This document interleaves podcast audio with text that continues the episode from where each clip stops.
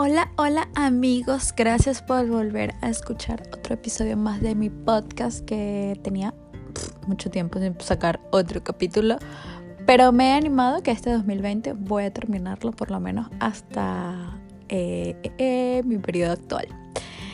Pues nada, si escuchaste el último episodio del podcast, eh, habíamos quedado en que mm, faltaban dos meses para que se acabara el dinero que tenía en mi cuenta bancaria y eh, no sabíamos qué hacer.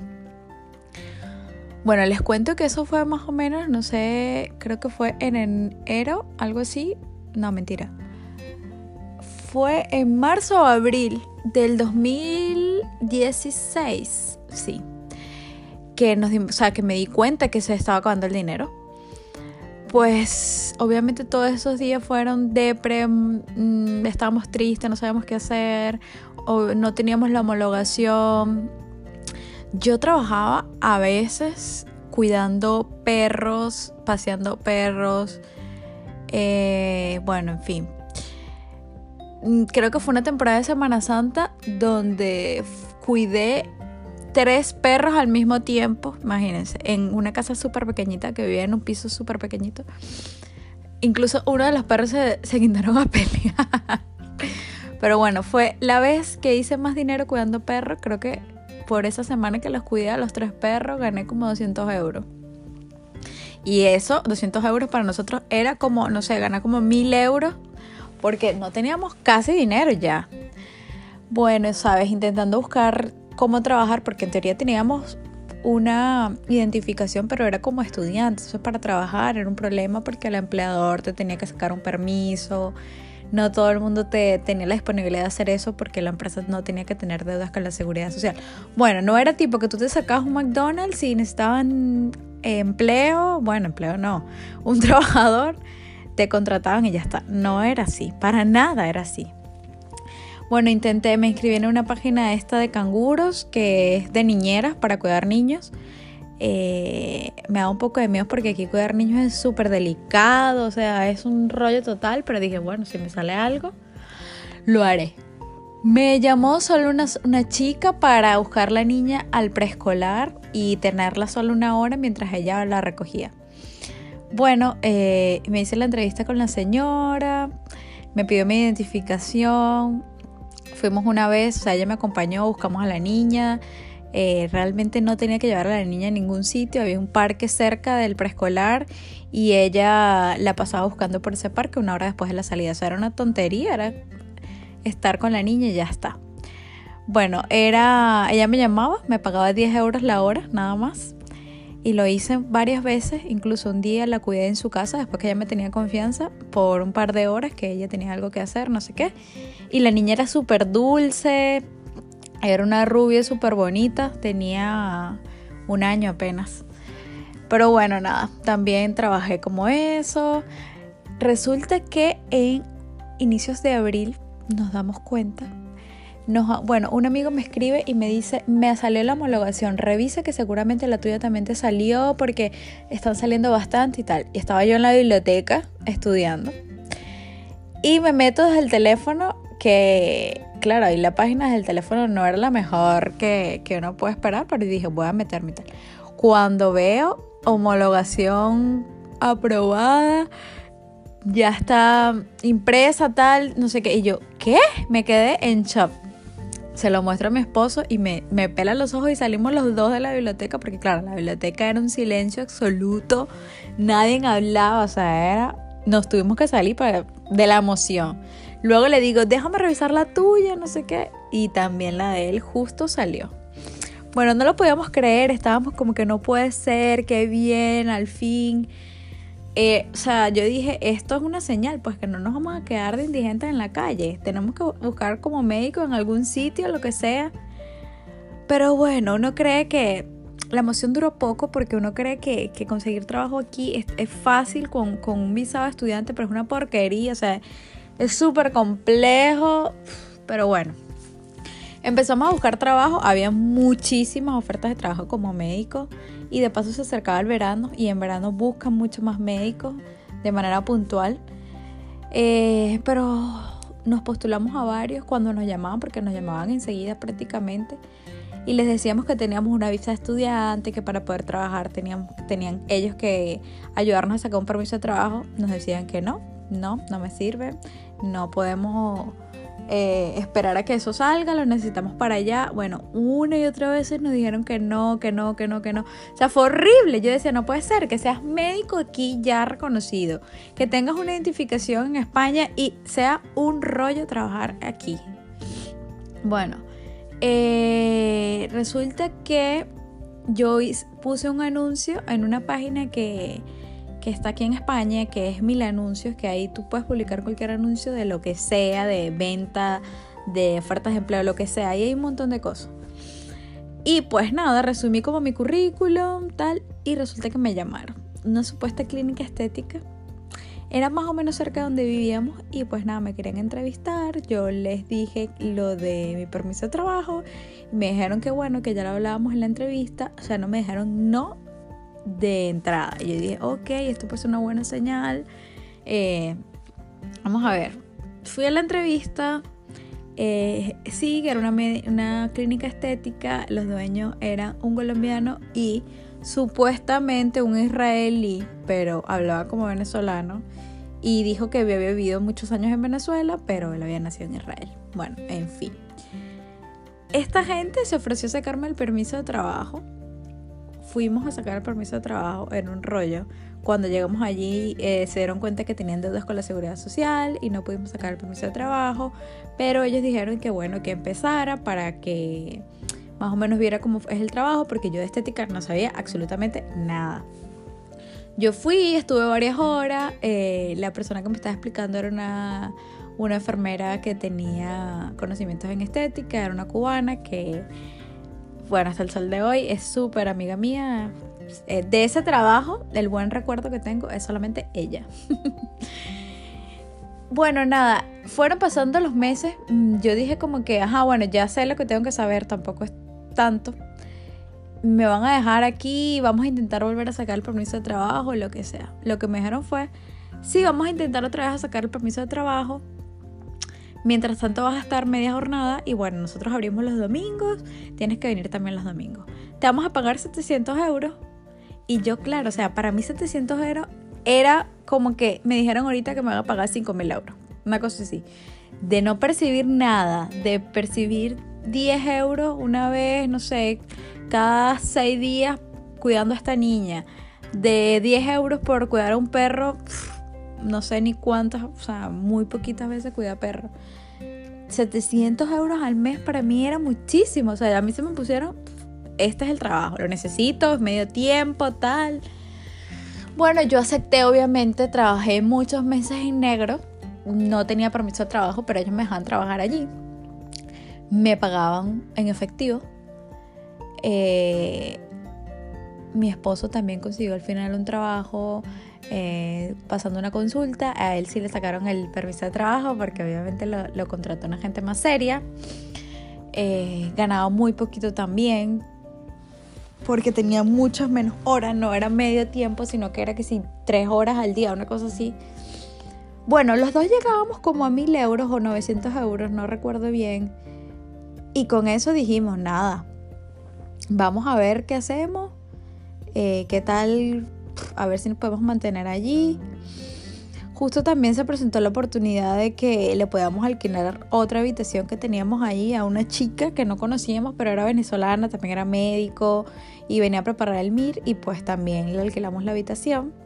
Nos hicimos muy amigos, nos las llevamos bien y bueno, era otra entrada que teníamos allí. Entonces estábamos sobreviviendo con ese dinero de mi trabajo, el de él, que fue un trabajo cortito porque al final no lo dejaron por mucho tiempo, trabajó en otra cosa, bueno, fue todo un rollo.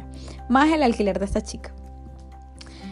El gran problema fue que a medida que iban pasando los meses, que yo, yo trabajando allí en esa clínica estética, era una gente súper irresponsable, eh, engañaban a los clientes, me hacían que les ofreciera cosas que eran una porquería, que no servían para nada, compraban ampollas para reducir y me decían que les colocara la mitad de la ampolla, que no se las colocara completa. Bueno, de verdad, una vergüenza de clínica. eh, empezaron a tratarse con los pagos. Cuando llegaba el día del pago, que supuestamente era el 5 de cada mes, la mujer esta que nos pagaba se desaparecía, no iba a la clínica, y el, el 6 no iba, el 7 llegaba y me decía que no tenía el dinero completo, me pagaba hasta con monedas. Eh, yo, mira, cada vez que llegaba a la casa después de los días de pago, yo llegaba llorando. O sea, yo me sentía como una, no sé, como una cucaracha, pues así como que mi trabajo no vale, esta gente se aprovecha porque no puedo trabajar en ningún otro sitio. Eh, me volvieron a sacar el permiso de trabajo y lo volvieron a negar porque esta gente seguía con deudas de la seguridad social. Yo, claro, no podía renunciar porque yo decía, no tengo más nada, más nada. Eh, claro, aunado a esto, yo dejé de estudiar, dejé de estudiar para el MIR porque yo estaba era pendiente del trabajo, de pagar las deudas, de los problemas que se me fueron apareciendo en este trabajo. Bueno, llegó un momento que yo me di cuenta de que, bueno, me di cuenta no, a través de mi primo, que él siempre estaba como un paso más adelantado de nosotros aquí en España. Me dijo, mira, hay una nueva ley que salió, que bueno, es del 2013, pero ahorita está tomando mucho auge, que los médicos podemos optar a una residencia por personal cualificado cuando ya tienes una residencia de estudiante, es decir, cuando tienes un estatus legal aquí en España, pero bueno, necesitas un empleador que te dé un contrato de trabajo, que ganes por lo menos 26 mil euros al año, tal, no sé qué, habla con tu empleador a ver si te ayuda y tal. O sea, yo pensando eso, o sea, 26 mil euros al año para mí eran como que, ¿qué? Nada, no me va a dar ese contrato jamás en la vida. Bueno, yo un día salimos tarde de la clínica y me quedé con mi jefa de ese momento hasta tarde hablando y yo le pregunté que si ella me podía ayudar a sacar esa residencia. Yo necesitaba un contrato, que yo iba a pagarme un abogado, que ella lo que tenía que hacer era firmar el contrato y tal, no sé qué. Bueno, yo no sé qué pasó ese día. Eh, se alinearon los planetas, pero la mujer me dijo, sí doctora, yo te voy a llevar a sacarte esa residencia. Habla con el abogado a ver qué necesitamos. Bueno, yo llegué emocionada a mi casa, le dije a mi marido, me va, me va, a dar el contrato para sacar la residencia, nos casamos, tú automáticamente tienes la residencia, bueno, va a ser lo máximo porque con residencia y título homologado nosotros podemos trabajar, bueno, en cualquier lugar donde necesiten un médico, nosotros podemos trabajar. Que sea gente seria y no esta gente que, bueno, lo único que quería de ellos era la residencia. Bueno, eh, obviamente detrás de esa residencia había muchas cosas que, que yo nunca pensé que, que iba a pasar. Yo contrato al abogado, el abogado me dice, bueno, nada, yo te hago todo, esta gente te tiene que firmar el contrato como si te fuera a pagar 26 mil euros al año, pero ya ustedes se arreglarán, porque claro, una persona que gana 26 mil euros al año tiene que cotizar seguridad social más cara y ellos no me iban a pagar esa seguridad social. El contrato era que, eh, o sea, el contrato bajo cuerda era que ellos en teoría firmarían ese contrato para yo poder sacar mi residencia, pero eh, la cotización de esa seguridad social la tenía que pagar yo con mi sueldo. Es decir, yo iba a dejar de ganar esos 700 euros porque esos 700 euros iban a ir a la seguridad social directamente como parte de pago, porque ellos obviamente no iban a pagar eso. Eh, y bueno, yo acepté. Yo acepté y resulta que eh, yo iba a trabajar prácticamente gratis en ese lugar. Eh, a todo ello, pues a mí me aprueban la. Bueno, mentira. Me, me, el abogado me tramita todo y me dice: Stephanie, tienes un problema esta gente eh, mm, me echó todos los papeles para atrás porque dicen que la empresa tiene deudas. O sea, esta gente todavía tenía deudas con la seguridad social desde el día 1 que yo entré a esa empresa. Y yo no la podía creer. Y claro, ¿sabes? Era como que si no pagan esa deuda, no vas a poder tener la residencia. Todo lo demás está bien, el contrato, todo. Pero esa deuda está. Hasta que no la paguen, no la puede no te van a dar tu residencia. Y yo dije, Dios mío, ¿cuánto es esa deuda? Me recuerdo que eran como 3.000 euros, 3.600 o 2.600, es que ya de verdad ni me acuerdo. Y bueno, la muy cara lavada, para no llamarla de otra forma, me dijo, bueno, doctora, nosotros no tenemos ese dinero. Si usted quiere la residencia, pues páguelo usted. O bueno, préstenos el dinero y nosotros lo pagamos. Yo estaba llorando en cada esquina, yo decía, no puede ser que tengo, o sea, tengo en mi nariz mi residencia y por esta gente ser tan irresponsable, no tener sus cosas al día, no la voy a tener. Bueno, nosotros nos movimos por cielo y tierra para encontrar ese dinero. Pedimos dinero prestado y pagamos esa deuda.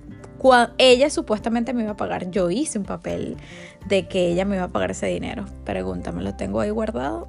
Al sol de hoy esa mujer no me ha pagado absolutamente nada. Bueno, me sale mi residencia, yo contenta de la vida. Esa residencia me salió en febrero. Bueno, yo me enteré en marzo, el primero de marzo del 2017. Yo arreglé todos mis papeles para casarme con mi actual esposo, porque yo dije, o sea, necesitas esta residencia para ayer tú, o sea, necesitamos los dos trabajar, tener residencias aquí, no seguir justificándonos con un estudio, que aquí pagar un estudio es muy caro, ya no tenemos más dinero, bueno, en fin. En abril 2017 nos casamos por civil. Eh, para ver.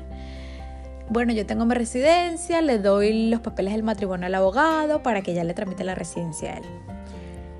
Yo, por supuesto, no quería volver a esa clínica porque es que yo sabía que estaba súper jodida y ya tenía mi, mi, mi, residencia en la mano. Pues resulta que a mi marido lo llamaron de una clínica en Galicia y él se fue para esa entrevista, viajó.